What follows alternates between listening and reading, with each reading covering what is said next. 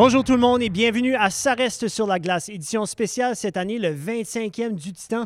Donc, on se tient au bar, euh, en haut ici, et puis on ne sera pas sur la glace. On sera avec six piliers de l'organisation, dont un, notre premier pilier, M. Gilles Degrasse, animateur des matchs depuis les tout débuts. Oui, euh, depuis la première saison, en fait, euh, euh, j'ai commencé à décrire les matchs du Titan au tout début de la saison 2098-99. il y a eu une pause quand même juste avant Noël, jusqu'aux séries éliminatoires où nous n'avons pas présenté de match sur les ondes de CKLE. par contre, on est revenu pour les séries éliminatoires. Revenu en force, il y a eu ah, Oui, ben, l'équipe est en force. Il faut dire que c'était toute une équipe de hockey. Alors, on a fait évidemment les séries éliminatoires de 1998-99 et euh, avec l'engouement qui existait à l'époque, euh, même les matchs présentés au centre régional étaient radiodiffusés sur les ondes de la superstation dans la série demi-finale contre les remparts de Québec et aussi lors de la finale contre les Olympiques de, de Hull à l'époque.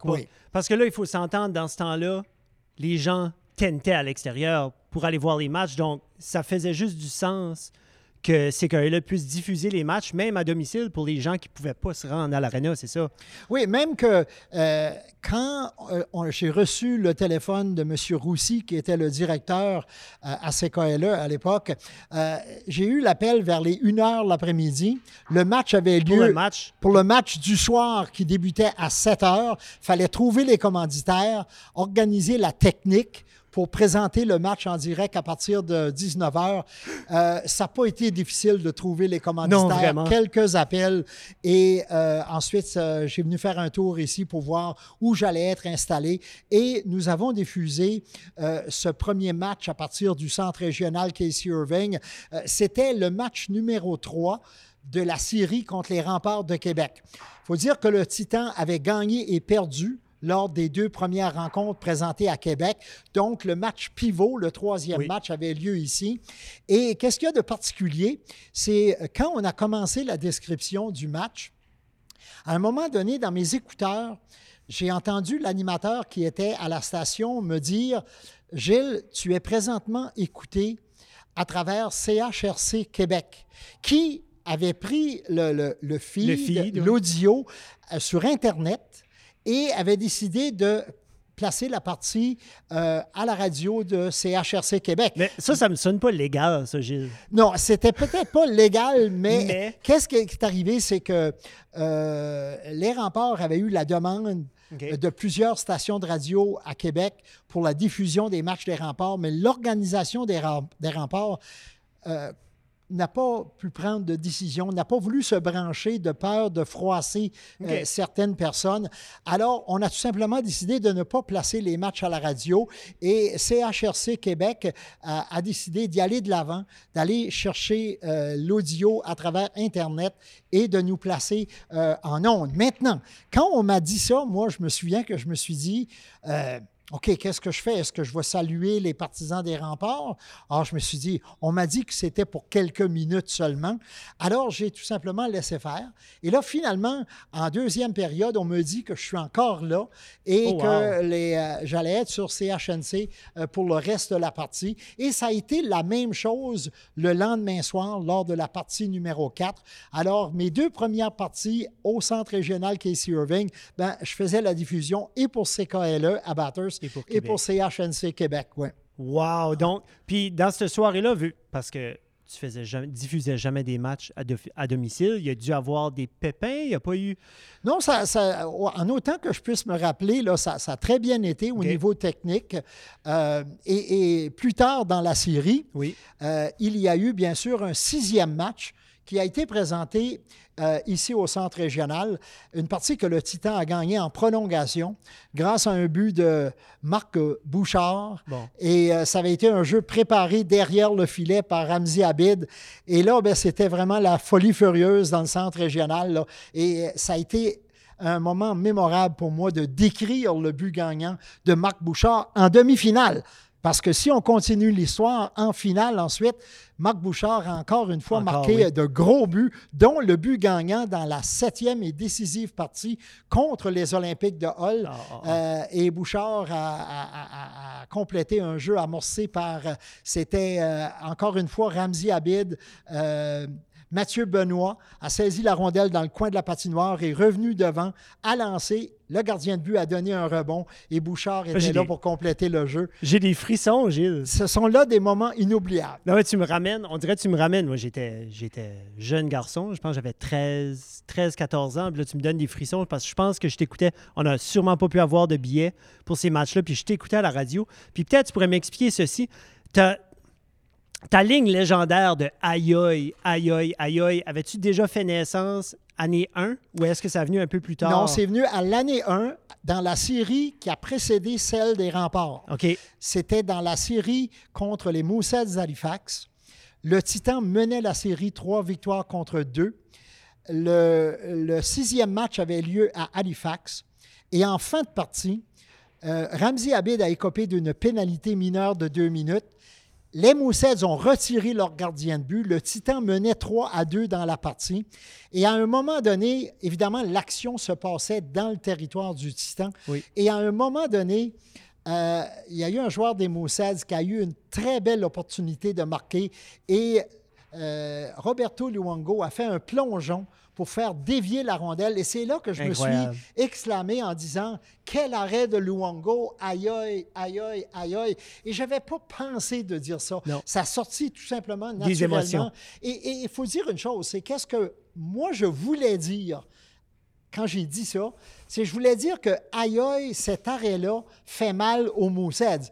Mais je n'ai pas expliqué ma pensée et les gens ont interprété ça comme un cri de ralliement. Oui. Et j'ai eu toutes sortes d'histoires par après là, que le monde me reconnaissait comme aïe, aïe, aïe, aïe, aïe. Puis ça dure encore aujourd'hui d'ailleurs. Mais je pense que les gens ont compris toutes les émotions au travers de ces trois mots. Ben c'est pas le mot, c'est la manière la que je l'ai dit. L'émotion qui était tellement grande et euh, euh, c'est ça que je pense qui a captivé les gens là, à propos de Aïe Puis en audio, il faut aussi s'entendre, ça rentre dans les oreilles seulement. Donc si tu peux amener le frisson, amener la vision du jeu justement avec tes émotions comme ça, c'est... Mais là, tu abordes un, sujet qui m'intéresse énormément. Parce que depuis que je fais la description des matchs de hockey, euh, les gens me posent normalement la même question. Comment tu fais pour identifier les joueurs aussi rapidement? Et pour moi, ce n'est pas là le gros défi.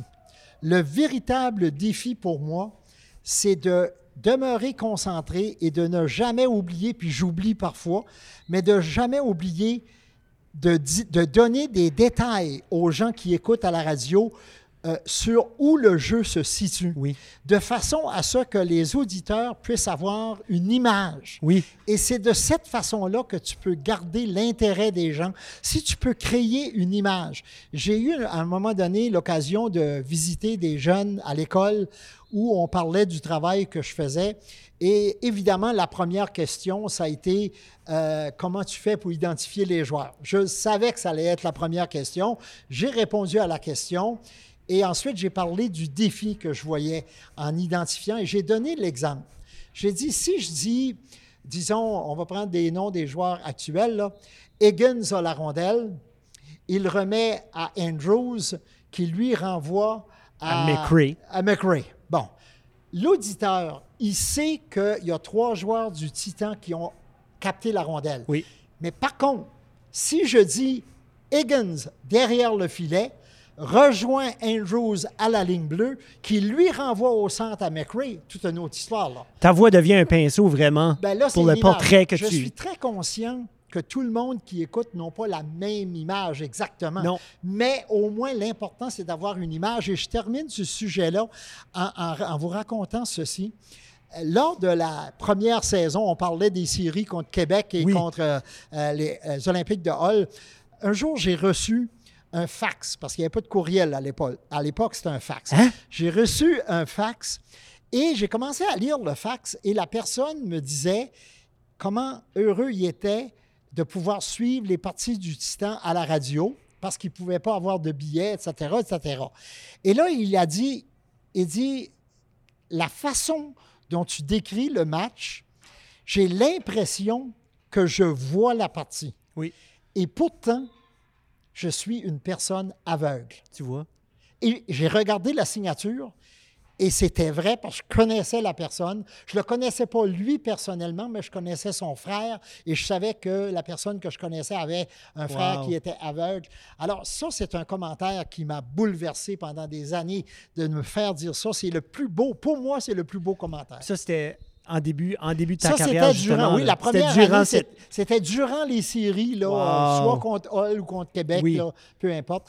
Mais euh, c'était, euh, pour moi, ça, ça rejoignait exactement le défi que je me mets avant chaque partie, c'est-à-dire de ne pas oublier d'identifier où le jeu se déroule sur la patinoire. Ça valorise justement ton boulot. Voilà. Ça valide ce que tu fais, puis en même temps, ça te motive à continuer puis à te faire tout ce que tu as fait durant tes 25 ans. Tous les descripteurs ne diront peut-être pas la même chose, mais moi, c'est mon objectif. Premier, c'est ça.